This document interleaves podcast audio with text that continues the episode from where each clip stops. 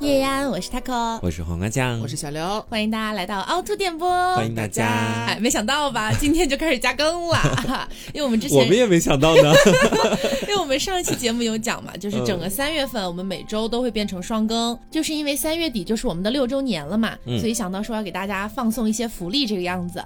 那么同时也提前跟大家说一下，呃，因为我们加更了哈，那么呢势必是会有一些这个推广的样子，会有一些金主爸爸那。也希望大家海涵海涵，感谢二零二二，对啊，阿弥陀佛。对，我们会努力保证每一期节目的质量的，大家放心。嗯，OK，好，那么今天呢，我们继续来跟大家聊一聊《甄嬛传》。哎，上一期节目呢，就是上一期跟《甄嬛传》相关的节目，我们算是比较稍微笼统的一点哈，嗯，然后给大家颁了个奖，这个样子。是，也浅浅的摸到了一些大家的喜好。我们原本以为就是很多听众会说自己听不懂什么的，但没想到不少人还在说，虽然。听不懂，但是觉得好有意思哦。对，然后我们想说啊，那《甄嬛传》，阿弥陀佛，可以做一个系列了，太开心了！我今天中午还在看呢。谢谢大家。好，那么今天我们要聊的一个主题是，在这个后宫里面，嗯，到底有谁真正爱过皇上？我觉得这是个伪命题，因为没有人爱过皇上。谁说的？谁说的？我觉得还是有人爱过皇上的。然后我们就可以开始先来一个一个盘一下哈。嗯，首先，如果我要说这个题，就是你觉得谁爱过皇上？就你第一直觉，你觉得是谁？华妃啊啊，华妃还有吗？应该是最爱的。我第一直觉，我昨晚我们聊题的时候，我还是浣碧呢。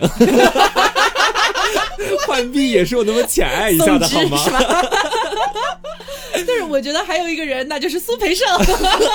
苏菲，哎，苏菲应该是深深的，李超宝，应该是苏深深苏苏的深深的爱过皇上。但是说回正题的话，那我们从这个出现的顺序上面来讲嘛，嗯，第一个应该说到是纯元吧？是，对。但是哎，不对，其实，在纯元前面应该是宜修先见到皇上的。哦，对，是纯元后来抢了他的位置。对对对对对，我们就来先盘一下宜修和纯元的这个关系哈。可以啊，我们说大家都知道哈，我们这里讨论的就是以电视剧为基准，就不考虑原著了啊。大家注意一下，我们先说就是。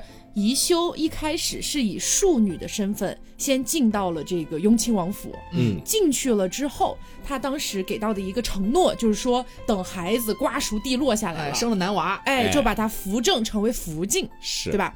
那在这个过程当中，他的姐姐纯元。闪亮登场，没想到吧，motherfucker，哎，说是以探访妹妹为由来到了雍亲王府。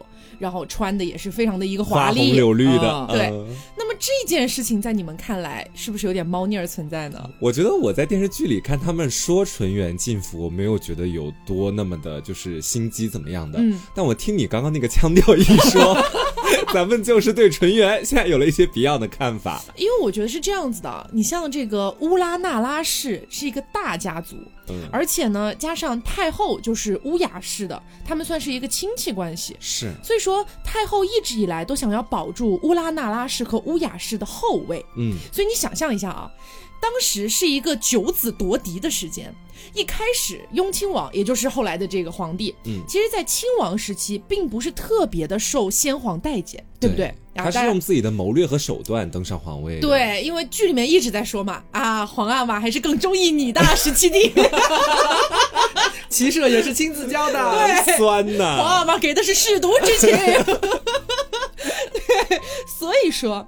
在当时，在这个争夺皇位的期间，嗯，雍亲王一开始绝对不是特别受先皇重视的，是，所以这也就是为什么乌拉那拉是一开始只派了一个庶女过去啊，没有把嫡女嫁过去，觉得她根本不成器，对，派过去一个庶女以后也不一定能成为皇后。啊。那你再想一想，我觉得这个地方还有个很不合理的地方，就是如果说哈，这个乌拉那拉氏的庶女在雍亲王府怀孕了，怎么说也轮不到长姐去照看吧。还没有出阁的长姐，为什么会去到就是 就妹夫家里面去照顾怀孕的妹妹？不应该是比如说他们家府里面的这个主母，嗯，或者说甚至哪怕是姨娘，我觉得都合理一点。是为什么要把嫡女派过去？因为这时候可能皇上变成了有力的竞争人选。对，他们觉得说，如果是这个呃宜修作为一个庶女的身份，以后有可能拿不到这个皇后的位置。但是如果我们把嫡女派过去。嗯，那未来这个就顺理成章多了。哎，前途可期。所以，与其说纯元是误打误撞进府，倒不如说纯元跟宜修其实都是这个棋盘上面的两颗棋子。嗯，对的宜修只不过是先派进去的一颗，对后面逐渐发现雍亲王成为皇帝的可能性很大之后，嗯，再把真正的棋子纯元放了进去，对，宜修变成了一颗弃子，就是个傀儡了，对这是个弃子 人。对，这也是为什么和安陵容一起都是弃子。而且你想啊，后来在那个皇太后要准备病逝的时候，准备病逝，不是就快要病逝的时候了，他已经准备好了是吧？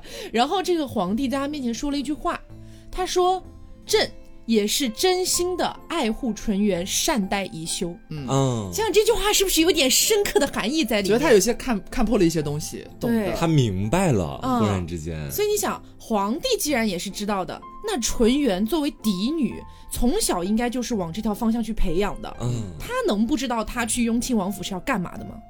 所以说他其实并没有剧里面刻画的那么傻白甜，那么纯美的感觉，嗯，他可能自己身上就是带着一些使命才进府的，对，对，因为我觉得像这种乌拉那拉氏这种大家族里面培养出来的嫡女啊，嗯，那一定是从小就在教很多东西的，是，她很难做到完全的不谙世事吧。所以你你可以说她可能性格真的比较善良一点哈，就是说呃纯洁一点，但是她心里面不可能什么都不明白。所以他去到雍亲王府，我觉得他应该是知道自己就是要去这个夺了妹妹的 这个妹夫，哎，要和妹夫快乐一下的。而且我觉得《甄嬛传》这部剧最大的一个 bug，也也能说是亮点，就在于我们所认识的纯元，要不然是从奴仆的嘴里得到的那个形象，要不然是从皇帝的嘴里得到的形象。嗯，但是我们细想一下哈，这两个出发点得到的形象真的客观吗？我觉得不一定吧，嗯因为皇帝从始至终都是一个啊，我觉得纯元是我的白月光，我特别爱他，他什么都好的这个形象。对，奴仆就更不用多说了，你作为一个奴婢，你还想 就是见识到纯元皇后多么有心机、多么不好的那一面吗？不可，能，这都不可能。而所以且传闻都是就是向下广施恩惠的。哎嗯，所以你就会发现说，这个死去的人，我们现在通过剧情所得到的所有情报，可能都是偏正向的。嗯但是前面的我们所说到的那一段，是需要通过分析才能够得出来的。，而且你想，他其实还有一些细节，比方说他们会提到说，纯元一开始入府的时候，他盛装出席。嗯，你像我就是过来呃照顾我怀孕的妹妹，而且他当时已经是亲王，哎，亲王大人，嗯。你作 为 听起来真的很像什么那种网络上的那种小说对，对你作为就是嗯这样一个身份去的时候，你按理来说是应该对妹夫保持一个安全距离的，嗯。你不应该有什么出格的举动。嗯。首先他盛装出席，而且我们回忆一下惊鸿舞是在什么时候跳的？哦，他干嘛跑到人家王府去跳惊鸿舞？哎，惊鸿舞是什么时候跳的？惊鸿舞据说是在呃，就是在他在王府的时候去去到那个妹妹家。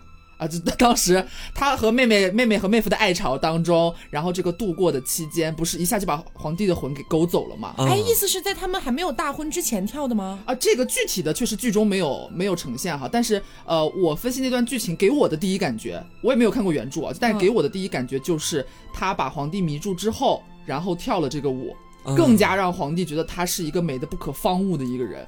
哦，所以我觉得就是可能因为我自己强行要就是有点瓜葛的意思吧，嗯。但是一定是我觉得这个惊鸿舞不可能是他们婚后跳的，我觉得肯定不可能是婚后跳的，我个人的揣测啊。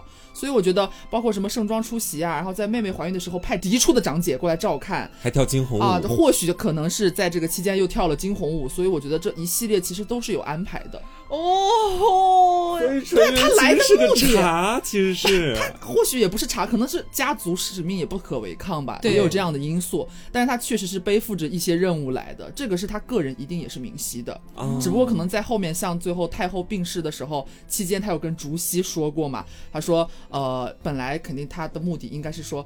我换成我我们的长女过来，成为名正言顺的皇后，但是可能在过程当中发现，他不是说过什么纯元性子温和，哎可能不能服众，没有办法当此大任，然后才不停的在后面一直扶持宜修，所以是他们是把那个嫡庶先是放到第一位的，嗯结果没有想到，可能确实性子上我们纯元确实是 hold 不我们住那纯元 个。对对，屋里纯元桑，所以屋里纯元将呢，就是可能心性还是确实是要更纯良一些，嗯只不过通过他的性格得出了说，他虽然站上了这个皇后的宝座 hold 不住。但是他可能 hold 不住。嗯，哦，那还有一个很细思极恐的点啊，你们觉得纯元死的时候知道是宜修害死他的吗？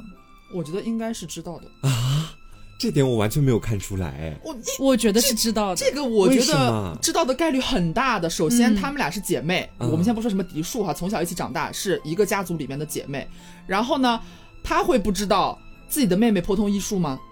从小就在学习的东西，他会不知道自己的妹妹颇通医术？就算哈，我跟你讲，退一万步哈，就算是纯元从小不知道宜修精通医术，在纯元怀孕了之后，也是皇，也是当时的雍亲王和那个太后钦点的宜修去照顾纯元，并且理由是因为你颇通医术，同时她是你姐姐，你去照顾她。纯元绝对知道她颇通医术，好吧？确实也是，纯元发现自己出事之后，第一个怀疑的对象肯定就是自己的妹妹。对对，因为你想啊，当时整个雍亲王府应该都是要保住这一胎的，嗯，但是呢，他最后死的那么的凄惨，然后这个胎儿的身上还有些什么青斑。啊之类的。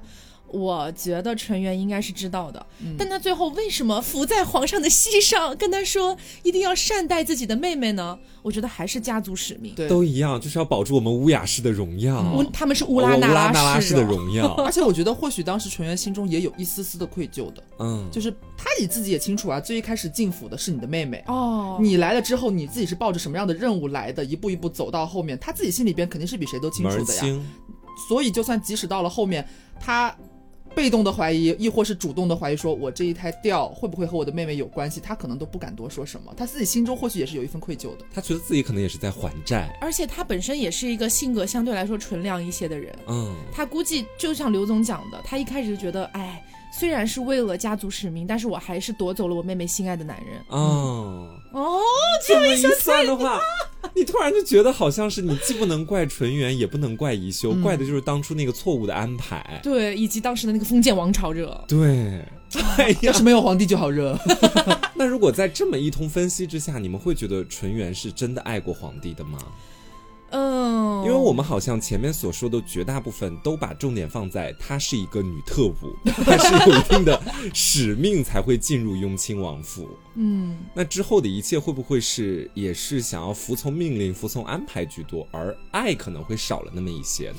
我觉得应该多多少少会有那么一丢丢吧，浅爱过一下吧，应该是至少，但肯定是不比华妃。肯定不比华妃。对我觉得你得有一个比较的对象去对对对因为我我会觉得说，纯元对皇上的那种爱，应该是在日积月累的过程当中，对慢慢的生出了一些，不然的话，他跟皇上也不会真的有那么多甜蜜瞬间，嗯不会有那么那么多值得皇上没事儿就思考一下，没事儿就回忆一下的东西。对，而且皇上是一个很多疑的人，那让他在之后记挂他这么多年，嗯证明两个人当时应该是留下了不少比较美好的回忆。对对对对对，而且我觉得刚刚既然提到对比两个字，刚和华妃比嘛，但是你和甄嬛比呢？全剧一直在说甄嬛特别像纯元，特别像纯元。或许会不会在性格上面，包括他们从一开始入府到和皇帝的这个感情线的发展，或许也是有一点相似之处的。哦，你是说像某种影射是吗？对，因为像甄嬛最一开始进皇宫的时候，她是不情愿的呀，对吧？她是想落选的嘛。嗯，结果阴差阳错，她还是成为了妃嫔，而且一开始她是想要避宠的，一直想办法要不怀孕、不见面、不去侍寝。但是到了真正和皇帝相处，开始有了机缘巧合的碰面，一系列的故事之后，他慢慢的爱上皇帝了。哦，所以或许纯元也可能是最一开始啊，他只不过他是背负着家族的一个使说起鸡皮命。疙瘩了。对啊，他或许也是，嗯，一开始或许没有多少爱吧，只是为了我们家族的一个目标，我们女特务的一个 mission，哎，这样子进来了，也或许和甄嬛一样，是在相处过程当中慢慢的爱上了皇帝。所以这一份像纯元，可能不仅仅只是长得像，嗯还有命运也像。这时候你就突然，你把那个视角拉高一点哈，嗯你拉到导演的那个位置，我就突然想到说，导演为什么一直都只在说纯元跟皇帝有多相爱，却从来没有描述他其他具体的行径？嗯，或许答案就在最显而易见的一个地方，甄嬛的路径或许就跟纯元的路径是完全相似的。导演已经把答案告诉你了。嗯，他们俩很像，很像，很像，哪里都很像。啊，怎么是这样？哎，我真的现在才反应过来，我也是，是有可能的，我觉得是有可能。是一种可能性，而且我觉得这个可能性还不低。所以就可能像甄嬛一样，她本来一开始也不情愿，后来是在跟皇上的接触过程当中，慢慢发现皇上也颇通诗书，嗯然后呢，呃，也体贴咱们姐妹心意。反正就是逐渐的、逐渐的有一点爱上。嗯，而且还有一个可能是我过度解读的地方哈，哦，就是他们都有妹妹，啊，最一开始可能是第一集还是第二集的时候吧，就很前面几集的时候，甄嬛不是去什么佛寺许愿，然后温实初来找她嘛，嗯说我们可以就是哎第一集啊，哦对，我们可以现在就是哎结下一个美丽的姻缘一缘，片冰心在玉壶。对，这样你就不用去选了。然后嗯甄嬛当时说了什么？她表达家中无子，对，就是我不去的话，也要轮到我的妹妹，我要帮我的妹妹。哇，她也是，可能是妹妹现在嫁了的这个我现在的妹夫，哎，可能有望了。嗯那我妹妹可能这个出于身份的问题，或许到时候会没有办法得到想要的东西。那么我这个姐姐要来帮她稳固我们家族的地位。嗯，所以可能 我过度解读啊，就是 可能在就是姐妹这方面，或许也那么有一啾咪相似的地方。是这个对照确实挺现实的，是有的，因为我我觉得这个设定就很有意思了，因为我是浅读过一下原著的。虽然我们说不提原著哈，是说不说它的剧情，是这样子的，就是原著里面有一个东西被删掉了，在剧里面，就是在原著里面，甄嬛其实是有兄弟的。啊，有个哥，嗯，对，那为什么放到电视剧里面把他的兄弟部分给删掉了呢？明明如果加入他有兄弟的话，搞不好他的兄弟还能立一些战功啊，说不定在前朝和后宫的牵扯上还能牵扯出更多的剧情，会更加有意思、更加复杂。啊但是把这个点给删掉了。就是为了让甄嬛对照纯元。对，因为在乌拉那拉氏，他们一家子的女性都是为了这个后位去去去努力的，嗯，所以在甄嬛这边也是一样的。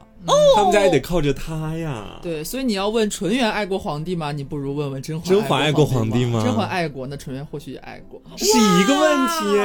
哎，你这个解读真的很有道理哎，你什么时候真学的那个 修炼已经到达如此炉火纯青的地步了？不露啦，就是默默的就每天在日思夜想。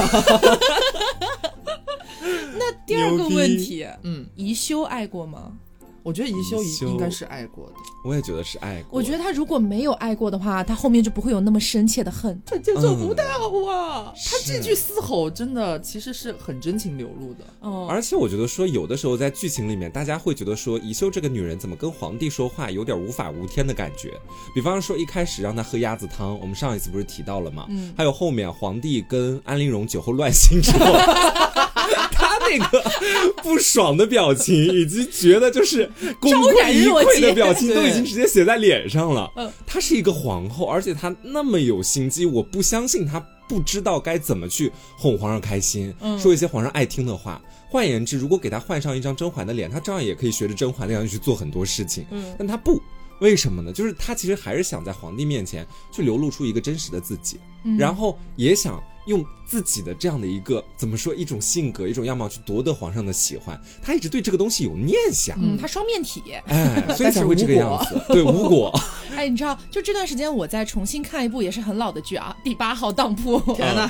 对，但是为什么要提到这个呢？就让我想到中间有一个小单元，简单来说就是有一个男的，他在宋朝的时候喜欢上了一个妓女，就是青楼的头牌。嗯然后呢，他很想跟那个女的在一起，但他为了跟这个女的在一起呢，就是散尽了自己的家财，然后也不去考功名了，反正什么什么的，就很开始堕落，你知道吧？开始摆烂。然后呢，这个头牌就觉得不能让他这样下去，所以演了一出戏，想赶他走，想让他先去考取功名，等他考好了之后再回来找自己也不迟。嗯，结果呢，这个男的就误会了，就以为这个头牌真的跟别的男人搞在一起了，背叛了他。其实在帮他。对，所以这个男的去就去了第八号当铺，典当了自己的灵魂，然后诅咒这个女的生生世世活不过二十九岁，生生世世都要为奴为妓为娼。哦呦，这么狠的吗？对，然后当时我就觉得哇，也太狠了吧，这得有多恨啊！但是在剧里面有一句很关键的话，我忘了是老板说的还是阿金说的了。他说，如果没有那么深的爱，是不可来这么能多的恨？是不可能生出这么多的恨的。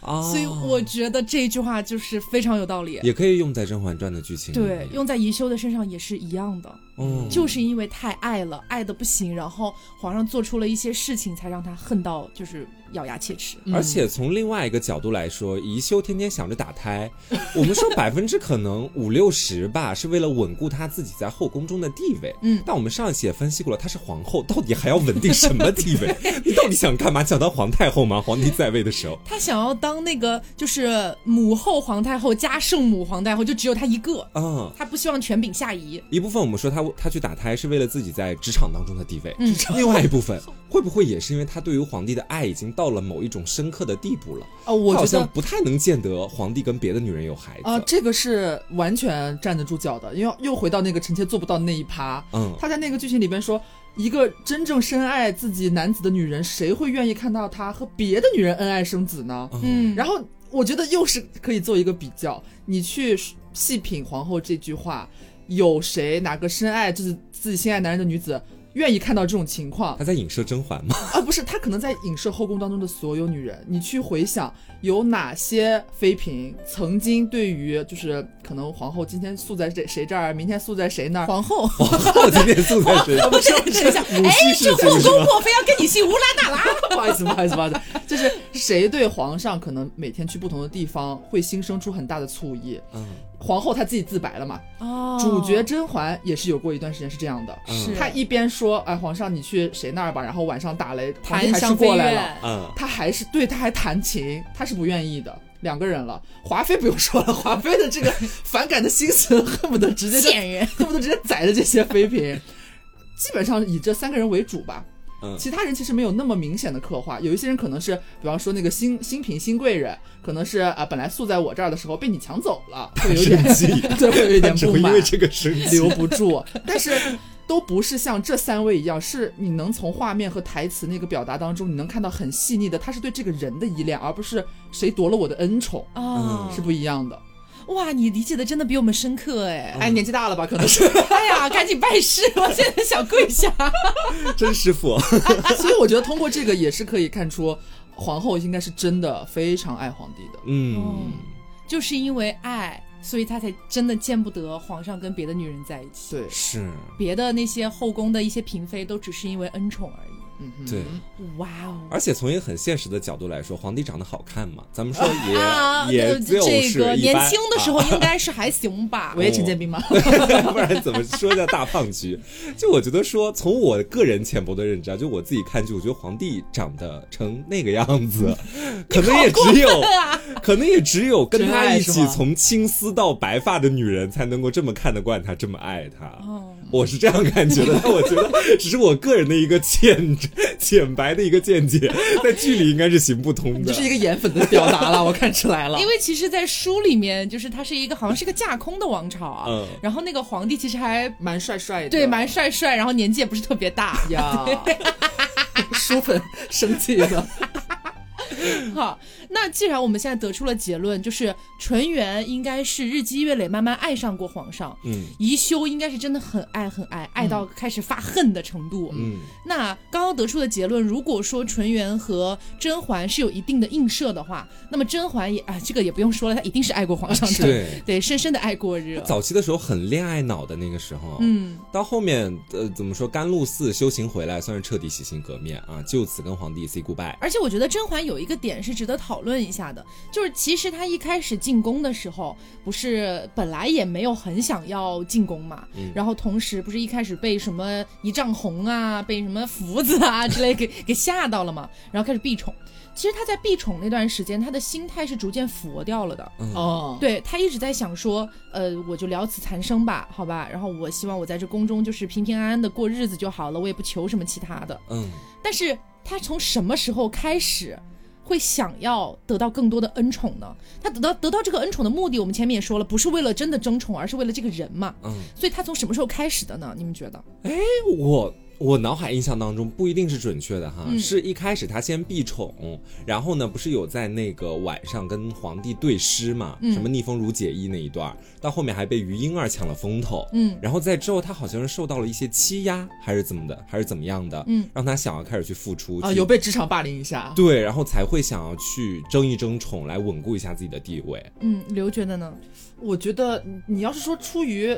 为什么复宠这件事？我觉得其实像黄瓜说的，可能是欺压方面。他觉得，呃，我只想安安静静在这儿度日，但是已经威胁到我的生命了。有人要要就是以各种手段来羞辱我、打压我，可能一味的避宠也没有办法真的安心度日了。所以可能要做点什么。但是你要说从爱情上的转换，应该是皇上救了他那次，就是那个云儿，就是不是冒充他得了恩宠嘛，然后在他前面前非常的神气，然后羞辱他，然后皇上那次为他解围。同时公布了他的真实身份，然后我觉得从那时候开始态度应该就有转变了。嗯，我的理解是这个样子啊，也不一定对哈，就是今天讨论嘛，就是其实甄嬛最一开始从避宠，然后一直到复宠。这一件事情其实不是他自己来决定的，嗯，就是因为他当时在御花园里面，然后被于莺儿给欺负了，所以是皇上直接高调宣布，哎，你不是说这个他的位分只比你高一点吗？现在马上成为婉贵人，嗯，然后从这个地方开始，其实已经算是他。被迫的开始复宠了，因为整个河宫六院都知道了嘛，啊，就怎么就是说梅姐姐说的啊，你怎么一不鸣则已，一鸣惊人，事情都没事情就进风了。对，那他后来又开始找温太医说，哎，那个治好我的病吧，阳了，这个样子，阳了，对。但是我觉得他真正的心态上的转变是后来，就是我们前期可以看到，不管是他去那个避凤汤沐浴，还是这个青鸾汤沐浴，连这俩汤你都记得呀？对，因为避凤汤是皇后娘娘的，这是齐妃说的啊。对，然后不管是他们去那个汤泉宫沐浴，还是说到后来什么交房之宠，以及什么这个香妃院啊，打雷闪电，皇上我怕什么之类的。包括他后来跟皇上说什么，嗯，你还是应该去别的地方雨露均沾一下，啊，又到后来的那臣妾明天再做贤妃，这所有的事情都很恋爱脑。嗯，他那个时候完全是处于一种小女人心态，真的，皇上能陪陪我就好了，别的姐姐，嗯，明天我再去赔罪吧，就大概这种感觉。从什么时候开始，他逐渐的，就是把恋爱脑往下压一压了，开始有一点点清醒的迹象了。我觉得是从他的第一个孩子掉的时候开始的，嗯，就那个时候，呃，他被罚跪在华妃的那个宫里面，然后最后不是欢宜香加上那个什么舒痕胶是吗？哎，舒痕胶，然后好像还跟这个后宫的这个中药也有一点关系啊，反正等等的夹杂起来的孩子没了，然后他不是陷入了一段时间的沉寂嘛？从那之后，他才慢慢开始没有那么恋爱脑的，他是有点清醒过来了。对我是这种感觉，多亏了梅姐姐呢，哦，把他拉去了冷宫是吧？看了看这吃跳蚤的嫔妃。吃吃跳蚤的是丽嫔吧？不是不是，那个照镜子的是丽嫔，吃跳蚤的是另外一位之前的。哦，但我记得好像当时看弹幕，那个吃跳蚤的嫔妃好像是那个端妃那个演员演的啊。好像是有这么一个说法，好像 应该不是吧？我仔细看不太像了，相差这么大吗？嗯，其实我觉得说甄嬛对于皇帝的爱情线，从她一开始在那个寺庙里祭拜的时候，你就可以能看出来她的一定的爱情观了。当时说的是什么？说我要驾驭这世上最好的男儿。但是我们想一想啊，普通人，我们现在去回溯到那个朝代，会不会就有一个先入为主的印象？世上最好的男儿，那除了皇帝还会有谁呢？邓超啊，什么邓超？烂梗，不好意思，烂梗。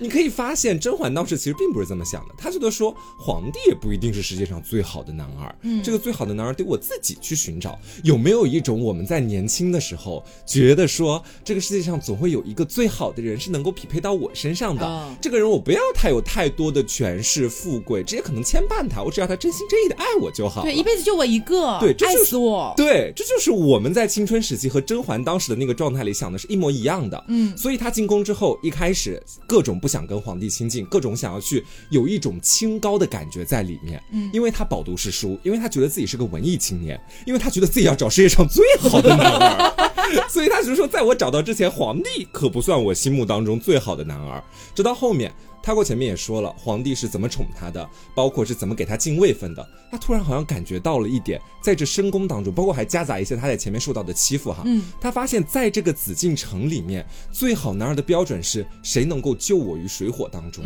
同时能够切实的帮助到我，爱我护我，我周全，还能让我产生那么一丝丝心动就更好了。固然他是个老胖子。真的很不喜欢陈建斌了，没有不，我没有对陈建斌老师有任何的意见，我只是觉得皇帝确实跟甄嬛站在一起，你不相信他们俩是一对儿。然后他就是通过这样的一个思想，他觉得说，那我试着浅爱一下皇上吧，说不定我就赌对了呢。皇帝说不定就是这世界上最好的男儿呢。接下来就到后面。到那个他在华妃的宫里面，因为华妃还有其他各种原因导致失子。皇帝当时给他的一个回馈和反应是什么样的？是说我现在还不能够严惩华妃，嗯，他有很多的周旋在其中。对，甄嬛这时候为什么醒了？因为他觉得说这个人是世界上最好的男儿吗？不是吧？最好的男儿是能够爱我、对宠我的，他是皇帝，不是世界上最好的男人。作为皇帝，他有很多周旋、很多考虑，在部分时候，他甚至还会牺牲我来。来成全他自己的后宫的安宁，嗯，他当时这么想的，所以他才醒了，他才觉得说，嗯，那我可以考虑，就是接下来再继续考察一下，他是不是世界上最好的男人，他还在考察。后面是那个纯元的衣服事件，让他彻底考察失败。项目告吹，对，结束了啊！他真的就他妈的不是世界上最好的男二，所以他才找了果郡王。到果郡王那个地方，他又相信了，嗯，这个是世界上最好的男二。所以说，在上一期节目里面，我始终不明白一个点是。甄嬛怎么又枯木逢春？怎么就又爱上了果郡王？我记得我在上期节目里有提过，然后我表示自己一直想不明白这个问题。现在想明白了，我想明白了。嗯，甄嬛她骨子里就是那种文艺女青年，她有属于自己的清高。她开头说的那一句话，其实就对照了她全部的爱情观。她终其一生都在找这世界上最好的男儿，所以当果郡王、皇帝出现的时候，她都企图拿这两个男人来填那个空。到最后，可能也只有果郡王对上了。对，来，我跟你说哈，就是在皇上马上最后要死之前，嗯，然后呢，呃，皇上不是说了一句吗？说朕的江山以后便是你的了，大概是这个意思哈。嗯，然后甄嬛说了一句话，她说：“臣妾要这江山来做什么？是呀，或许臣妾一直想要的，从来也都没有得到过。”哦，是是从来都没有得到，还是最终也都没有了？大概是这个意思，这么个意思吧。对，所以这就是他要的到底是什么？他要的最好的男儿啊，要这个男的爱他护他一辈子。嗯，所以为什么上一期我一直在竭力的表达，我觉得他爱上果郡王是一个再正常不过的事情了。嗯，他刚你想他从一个那么令人伤心绝望的男人身边离开了，然后又遇到了一个真的全心全意对他好，不计前嫌，就是任何以前发生的事情我都不计较，我都不在意，然后甚至是。你以前的女儿，我还要帮你画像，我来带给你。我因为我知道你思念她，一切都是为了甄嬛的思考、甄嬛的想法去出发的。他能不心动吗？好，这个时候大家可能会提出另外一个问题：哎，那温实初不也是这样的吗？温实初不是世界上最好的男儿，我觉得温实初差就差在一点心动。嗯，因为我觉得就是如果说温实初在他们年少的时候就曾经让甄嬛心动过的话，那甄嬛可能就真的不会进宫了，就接受那个妹妹去就去吧，哎，就接受这个玉壶了，你知道吧？但是我觉得为什么没有心动哈？这一点是通过我自己的一个恋爱观得出来的一个结果。温实初这样的男人很难让甄嬛这样的女人心动。怎么说？哎，你想啊。甄嬛，那她从小是一个这个书香门第长大的姑娘。虽然说她是书香门第长大的，但她其实骨子里的性格并不是真正那种就是大家闺秀、二大门不出二门不迈的那种，就是文文弱弱的那种淑女形象，不是吧？其实甄嬛本质上她还是有一点点自己的这个呃，不管是小清高也好，还是小小的刚烈也好，她其实是有一点这个部分在里面的。因为比如说，我们又结合一下书，结合其实这个也是在结合电视剧。你想一下。甄玉娆、甄玉隐，为什么就甄嬛没有玉字本？有没有想过这个问题啊？就是我们在他甄嬛不是讲过吗？我家这个字辈什么的之类的哈，从玉从女。嗯，甄嬛只从了女，但她反而是嫡长姐，她为什么没有从玉？Why？她不喜欢这个玉字，在书里面就是这么解释的。嗯，她不喜欢这个玉字，她觉得太柔了，她要改，她她自己改掉的。她本来叫甄玉环。他性子里其实是有那种比较刚烈的地方在，对他性子里面有这个部分，嗯，所以你想一下，他在追求爱情的道路上面，他一定也是要自己心动才行的，嗯，我不能委曲求全，我不能将就，除非是像我没有办法，必须要入宫去选秀，这是为了家族的使命嘛，嗯，但是如果没有这个家族的使命，我是一个自由身的话，我一定要自己选的，我不心动就是不心动的，所以温实初这样的男人吧，他实在是太。太怎么说呢？太温文尔雅了。嗯，然后他，我我觉得真的就是你想象一下，在你身边哈，出现突然出现了一个这么个男的，可能跟你认识了很多年，他真的一直很照顾你，然后很温柔、很体贴、很关怀，没有激情啊。嗯，哪来的激情呢？姐妹们，就是说，呃，这个我们觉得最理想的爱情，它是需要什么东西啊？它需要承诺，需要激情，需要陪伴。你想承诺和陪伴都可以有，但是就唯独缺了激情这个东西。我也觉得，其实我觉得还有一个点也是温实初不行的，就是你想想看，不管是皇帝还是果郡王，基本上在追甄嬛或者对甄嬛心动之后，哎，每天都把她放在自己手心里捧着，嗯，尽最大能力的花最多的时间去陪伴她，希望她能够爱上自己，或者说两个人真心相爱。但是温实初他还有一个致命的弱点，就是他宫里还有一份工作，他每天得九九六，你知道吗？他九九六养育不出那种爱情。你看他甄嬛在甘露寺的时候，他也不是能够基本上每天都见的吧？也基本上就是啊，宫里面的事情稍微闲了一点之后，哎，我爬山，我跋山涉水，我来给你送药，我来给你诊断，时间不够，也没有办法去培育出爱情。而你没发现，就是温实初一般都是来救急的，出了事儿他会有起很大的作用，但是却从来没有过。他会主动和甄嬛发生过什么？哎，美妙的像和果郡王一样美妙的一些经历，这个是很关键的。而且还有一个点，我觉得也是我臆想哈，就是我们刚刚提到说，前面甄嬛应该是一个其实是非常有自己主见的一个女生，嗯，她追求一生要找到就是最好的男儿，他，所以你通过他这句话，其实你可以得出他心目中最好的男人是什么样子的。首先，他肯定是一定就是很纯粹的那种爱情。没有任何的牵绊，只是因为我们两个看对眼了，哎，真心相爱，摩擦出了爱情的火花。他和温世初可以吗？你们记不记得温世初说过一句什么话？温世初说过，家父曾经被甄嬛的爹救过，嗯，他字里行间还是会或多或少的溢出一些，好像有点在报恩，嗯，这种意味在。虽然他或许也是真心爱甄嬛的，但是他却比别人多了一道那个枷锁，让你不自觉的。让你觉得说会不会也有这一层关系？他想要报答就是甄家昔日的一些恩情，所以我要更加对你的女儿好。但这不是甄嬛想要的，对，这不符合他最好的男儿，不够纯粹，嗯，或许也是一种原因。包括皇上为什么也被甄嬛淘汰了，就是也是因为这个原因。皇上永远都有很多事情要牵绊，甄嬛问过好几次，说那就请皇上给我一个准信儿，嗯，什么时候？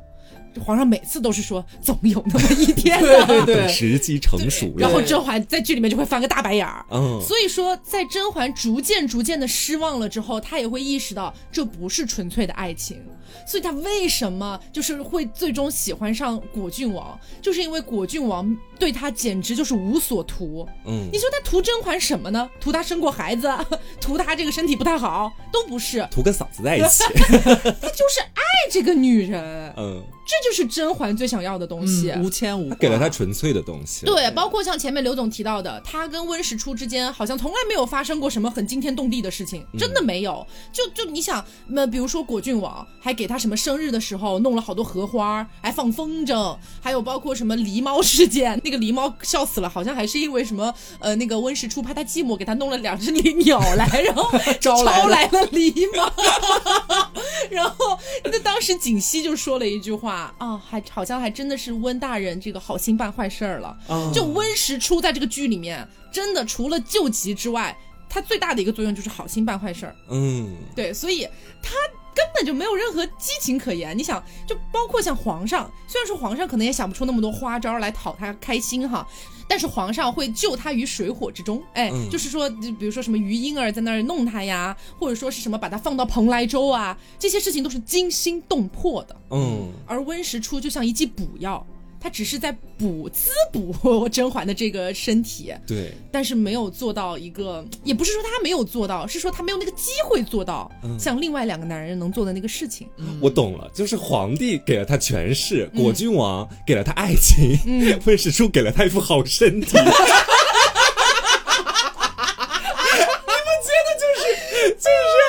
只是个私人医生，对呀，谁会想要那么在意好身体这件事儿呢？我在意，我在意。妈妈给你三千万，千万要健康。所以他爱上果郡王再正常不过啦，嗯，这太正常的事情了。嗯，是。好，现在继续说回来啊。就是还我们今天讨论的重点是谁爱过皇上，不是谁爱过果郡王啊！接下来来到下一个人了，嗯，浓墨重彩的一笔，华妃吗？娘娘。那必然是深深的爱过呀，姐妹们。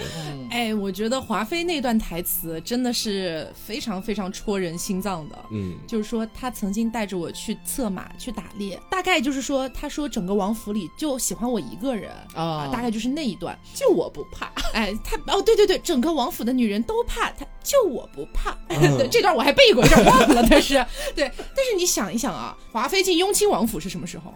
是纯元已经死了之后，然后华妃，你当时还不是华妃嘛，哈，就是年世兰啊，才进了雍亲王府。所以，就是华妃这个人，她是不知道这个皇上跟纯元的这些过往的故事的。所以呢，呃，皇上，你你想一想啊，皇上之前遇到的女人，端妃，将门之女，哎，将门之女，但是呃，按照我们对端妃的理解，她应该是城府也比较深的，嗯，所以。呃，我们可以大胆假设一下，她就算她是将门之女，可能在进了雍亲王府之后，也不一定有多么就是那种像呃华妃的那种洒脱、那种豪迈之情，可能会少一点。嗯，然后呢，你更别提宜修和纯元了，就是两个嗯，可能比较文文静静一点，表起码表面上看起来哈，嗯啊，比较文静一点的这样的一个人，突然出现了这么浓墨重彩的一笔。就是突然像一朵，这是什么奇怪的大花，突然就给啪就塞进画面里那种就跟你天天喝白水，突然有一天给你塞了一瓶可乐碳酸饮料，你觉得好爽那种感觉，好奇怪这形容，真的就是这样子的。嗯，所以当时皇上对华妃绝对是极尽宠爱的。觉得说，就算他有再多放肆的事情，怎么样的，只要不是太严严重的问题，我都放放任他去做吧，我开心。我觉得看到他这样，我我快乐。对，所以华妃肯定是被他宠过很多年的。我们说这个宠啊，不是单纯那种恩宠的宠，是真的那种放肆的宠爱。你想干什么就干什么，想干什么就干什么。所以。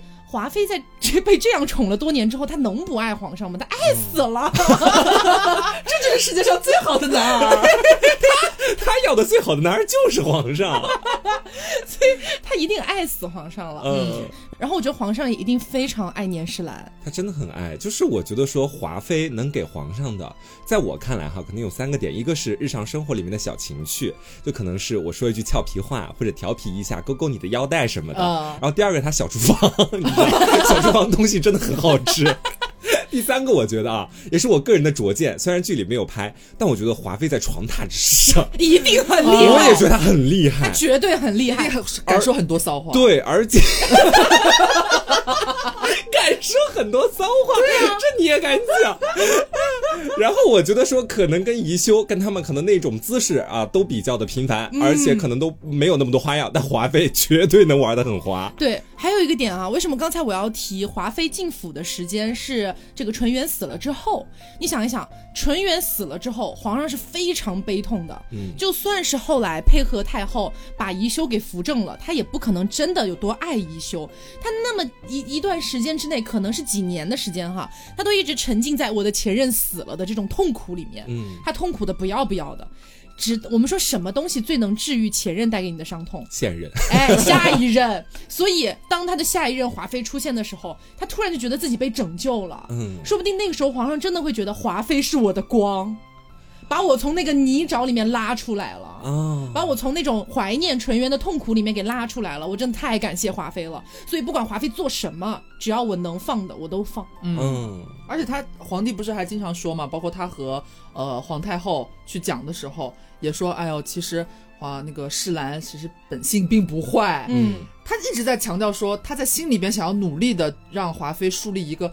她只是有点小脾气，哎，只是可能做事粗犷了一些。其实她本性很善的，她是一个很好的女孩。所以在皇帝的心中，其实华妃是得到很大的认可的，这是一点。所以首先我们可以看出，皇帝首先一定也是真心爱过华妃的。嗯，他俩应该是这很难得的双向箭头了吧？嗯。然后华妃有多爱皇帝？我觉得最重要的一点，我们经常说华妃最经典的那个剧情是什么？就是她死的时候和甄嬛那一次对峙讲的那一大串话。嗯。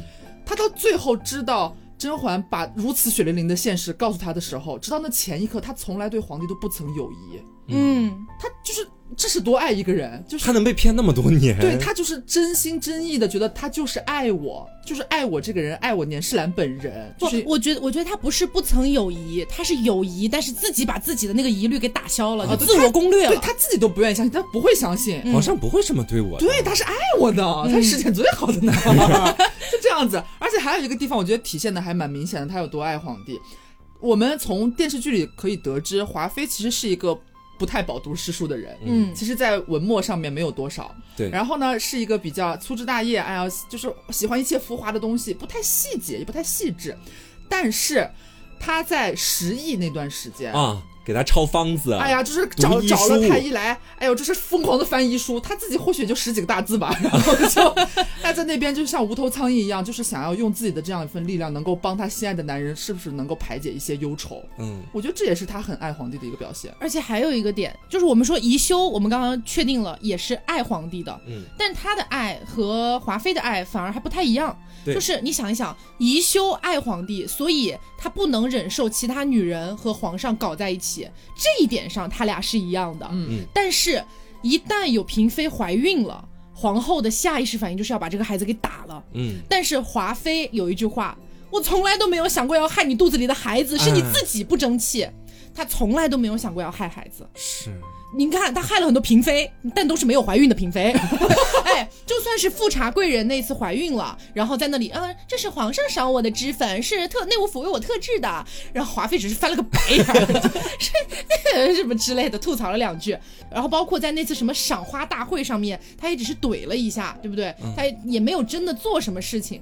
但是皇后反而会去把这个胎给打掉。所以这里我想表达的是什么呢？我觉得华妃的爱可能比宜修对皇上的爱要更加的浓烈。一点，他是真的爱屋及乌，他是因为我我不想伤害皇上的孩子，对，而且同时他自己也掉过一个孩子，那是他跟皇上的骨肉，所以他不希望这件事情再发生。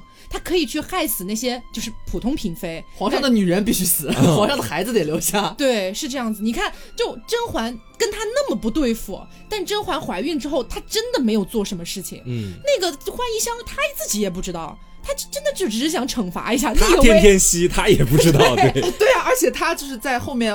她真的甄嬛真的流产了之后，她不是还有一段表述嘛？说她专门问过太医跪上多少个时辰，她自己是先去抄一抄答案的。我在这个这个踏出这条线之前，我就会及时收手的。对，她是这么预想的，只是没有想到，可能在她不知情的情况下，有一些别的外力作用，导致了还是流产了。是，只能说她在这方面还是有点单纯，我只能这么讲。而且我觉得皇上对华妃的爱也蛮浓烈的，因为我最近也在反复的回看嘛，嗯，就看到那个时候安陵容不是要封鸟妃。然后甄嬛就顺水推舟大封六宫嘛。嗯，我记得在那一段里面，其实甄嬛说要给那些死去的嫔妃抬位置的时候，她并没有提到年妃，嗯，是皇帝自己在后面补上了一句，给年妃也抬一个位置。对你想想看，那个时候距离年妃死去已经有很多很多集了，嗯，但是皇帝还是记得这件事情，你就足以看出他们两个那种双向的感情是很深的。对，因为皇上是一直到死都没有忘了年世兰，嗯，不然呢也不会找宁嫔过来作为一个手办，做手办，对。但是宁嫔就很搞笑了，宁嫔就什么东西啊？宁嫔有爱过皇上吗？没有，一点点都没有。果郡王也是他最好的男儿。哎，所以就是我们是不是得出的结论，爱过皇上的应该就是这四个女人？嗯，就是纯元、宜修、甄嬛和华妃。端妃算爱过吗？我觉得端妃或许应该也是爱过的。怎么说？就是我只能想到比较小的一些比较明显的那个部位，比方说在皇帝快要带的那个时候，他不已经卧床了吗？上一集提过好像啊，就是他还嘱咐甄嬛说，这个鸳鸯肚兜的事儿你要缓缓的告诉皇上，他是担心皇帝的身体的。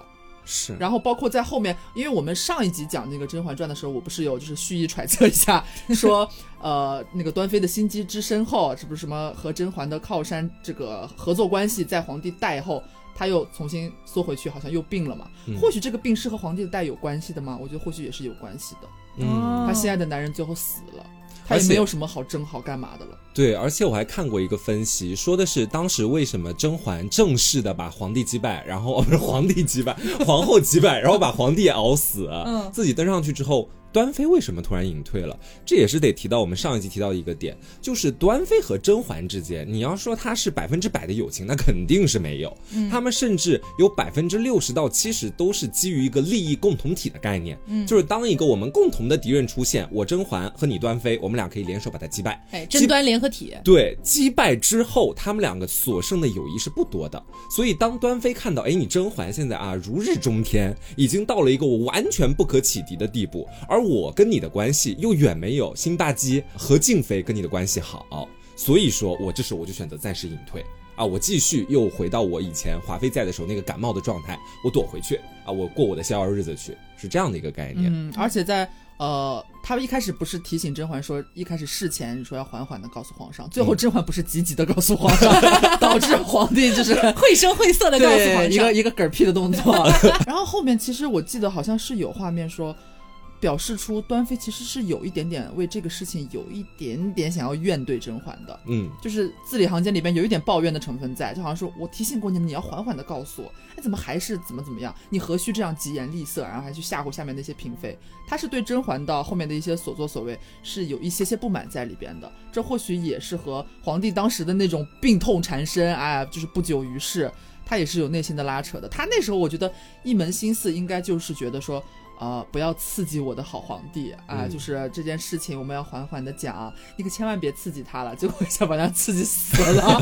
哎呦，他应该也是有点生气在的。我觉得静妃跟端妃啊，这两个人其实大多数时候的剧情里面，他们都没有特别特别的展现出对于皇帝的爱。的，对他们没有对皇帝有那么那么浓烈的爱。或许在我的角度是这样子的，他们就很像是那种可以想象一下，就是呢，我一开始刚认识一个男人，我跟他确实有过几个月或者几年的。甜蜜日子，但这个男的太花了，他就是不断的在换新的对象，我还不能离开他，在那样的一个时代，我还不能找新的，我要不然就在宫里面天天数砖，要不然呢，我就天天天天喝药，对我就没有任何其他事情可以干。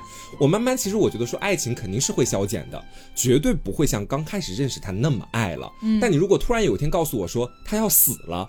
那我还是不愿意的，嗯因为我觉得说你死了，我又不能马上去找下一个新的男的，我他妈还是得给你守寡，那我图什么呢？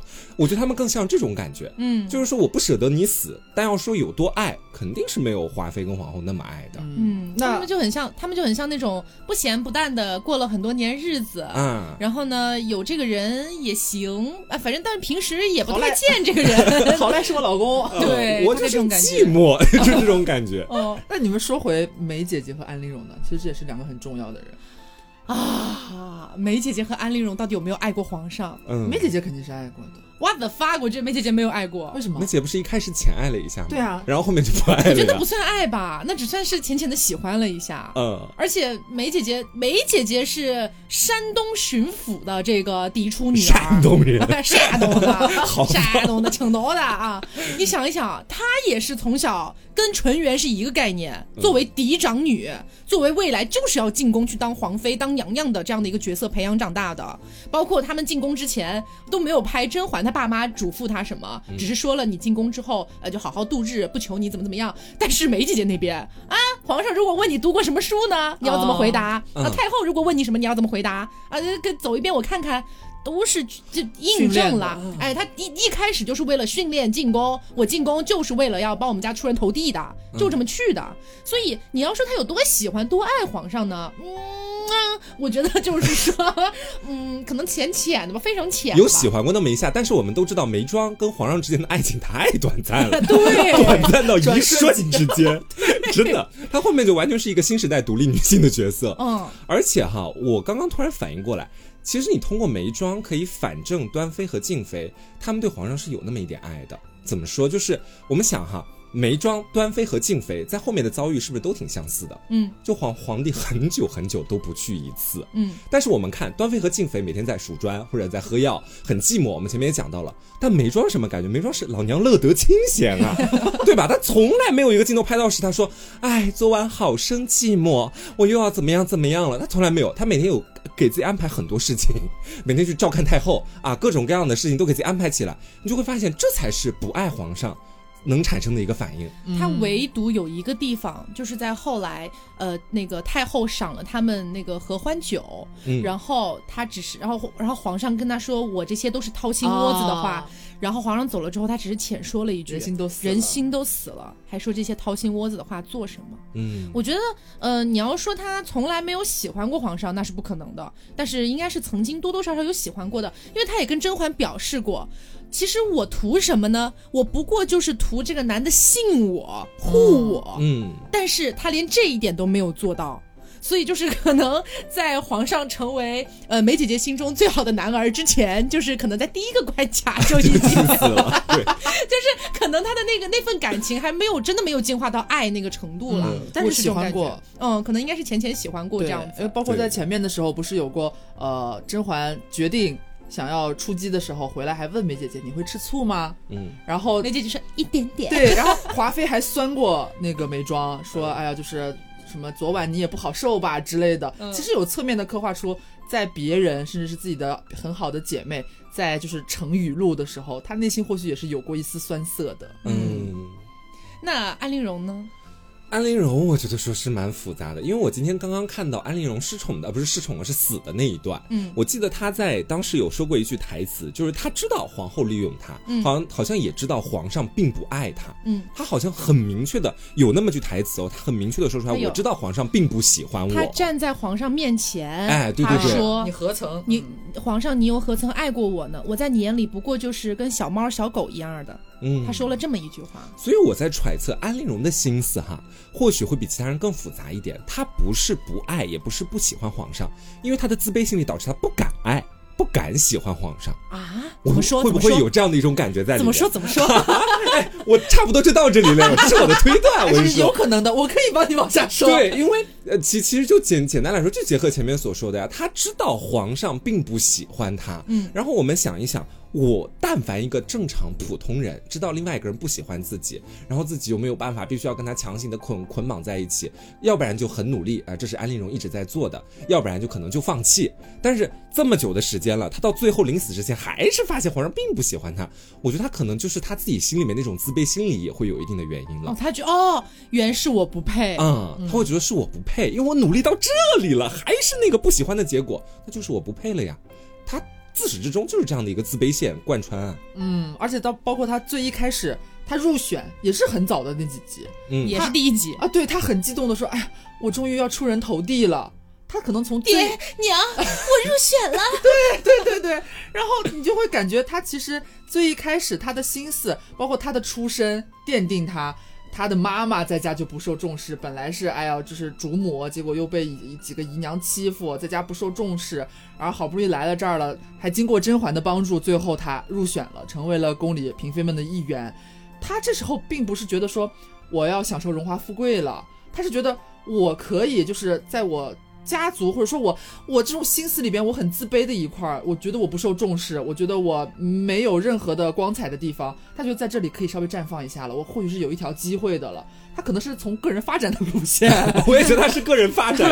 对 对，可能到后面，包括他一直想要事情，他他事情的蛮早的，其实只是未果。嗯，他太紧张了。嗯，你想他。其实这个地方也蛮印证瓜前面说，他从没见过这么晦气的差事。对对对，被送进养心殿的嫔妃被原封不动的送出来。对呀，然后瓜前面不是提到说他可能一直都是自卑心理嘛？嗯，这也就是导致他为什么明明蛮早的就被送到皇帝面前去了，要去侍寝了，结果那么紧张。如果是一个自信的人，觉得说想要这是一个啊很好的我大展拳脚，通过在床上大展拳脚。就是就是广撒我的风采，这样我只要一隔天，或许我就要进风了。嗯，他即使这样的诱惑都没能挡住他在皇帝的枕榻旁边瑟瑟发抖，抖到讲不出话来，嗯，没有办法正常的进行那档子事。你想他是有多么的害怕，多么的害怕，背后可能就是他的那种自卑在里边。他真正面对了，他还是很畏惧的。嗯，这种感觉。我觉得就是安陵容这个角色啊，是我个人觉得《甄嬛传》里面在人物刻画方面最出彩的一个。嗯，他真的就是把安陵容的多面，然后刻画的淋漓尽致，可以说是。就包括他一开始看起来是一个很纯良、善良的小白兔，最后是怎么变成一个蛇蝎的，就所有的这个过程，我觉得都刻画的非常好。所以说，我觉得安陵容，包括像曹琴墨这种很有心机，但是出身并不高的这样的一些嫔妃，我们可以单拎一期。再来讲一讲，是其实安陵容从某个角度上来说，还能够对照得上曹琴墨，他俩都是属于那种像前面说的不高，但是活出了两种人生的那种感觉。而且他俩的人生其实说到底啊，我觉得虽然说不太一样，但是其实都殊途同归的。嗯，就他俩就一直落点是一样啊，一直在被当棋子，一直在努力，一直在就是我想努力的苟下去，但是苟到最后，反正也没苟出个什么名堂来，这种感觉。嗯，所以。关于这样的角色，我们再单拎一期讲。但是，呃，就单说安陵容有没有爱过皇上，我们应该还是觉得不太有的，对吧？或者说他的爱很畸形，因为我觉得到后面他畸形的爱，小宝，对，那个爱很像是他手上的筹码，这个筹码是他用来对付甄嬛或者对付其他嫔妃的筹码。他觉得说皇上对我的爱越多，我的筹码就越多，这样的话我在后宫才不会被人欺凌，才不会有人要夺我的嗓子。那我们现在讨论的是他有没有爱过皇上呀？哦，我觉得应该是没有那么多，对，还是前面那个答案。嗯，呃在这个节目快要结束的时候，我突然想到一个人，他有嗯没有爱过皇上？齐吗妃。齐妃有没有？齐飞可能有吧齐，飞应该有的，我觉得齐妃一定有。有的吧。我觉得齐妃一定有，不然她不可能就是在那边嗑瓜子儿的时候，听说皇上要来，然后吓得整个人跌倒。嗯，她一定是爱过的。哎，就那个粉色娇嫩那一段，其实反而嗯证明了他特别爱皇上。嗯，对他记得就是在自己还未曾年老色衰的时候，皇上喜欢他穿什么颜色，嗯他现在也要穿。但没有想到已经时过境迁这么多年。其实还蛮惨的热。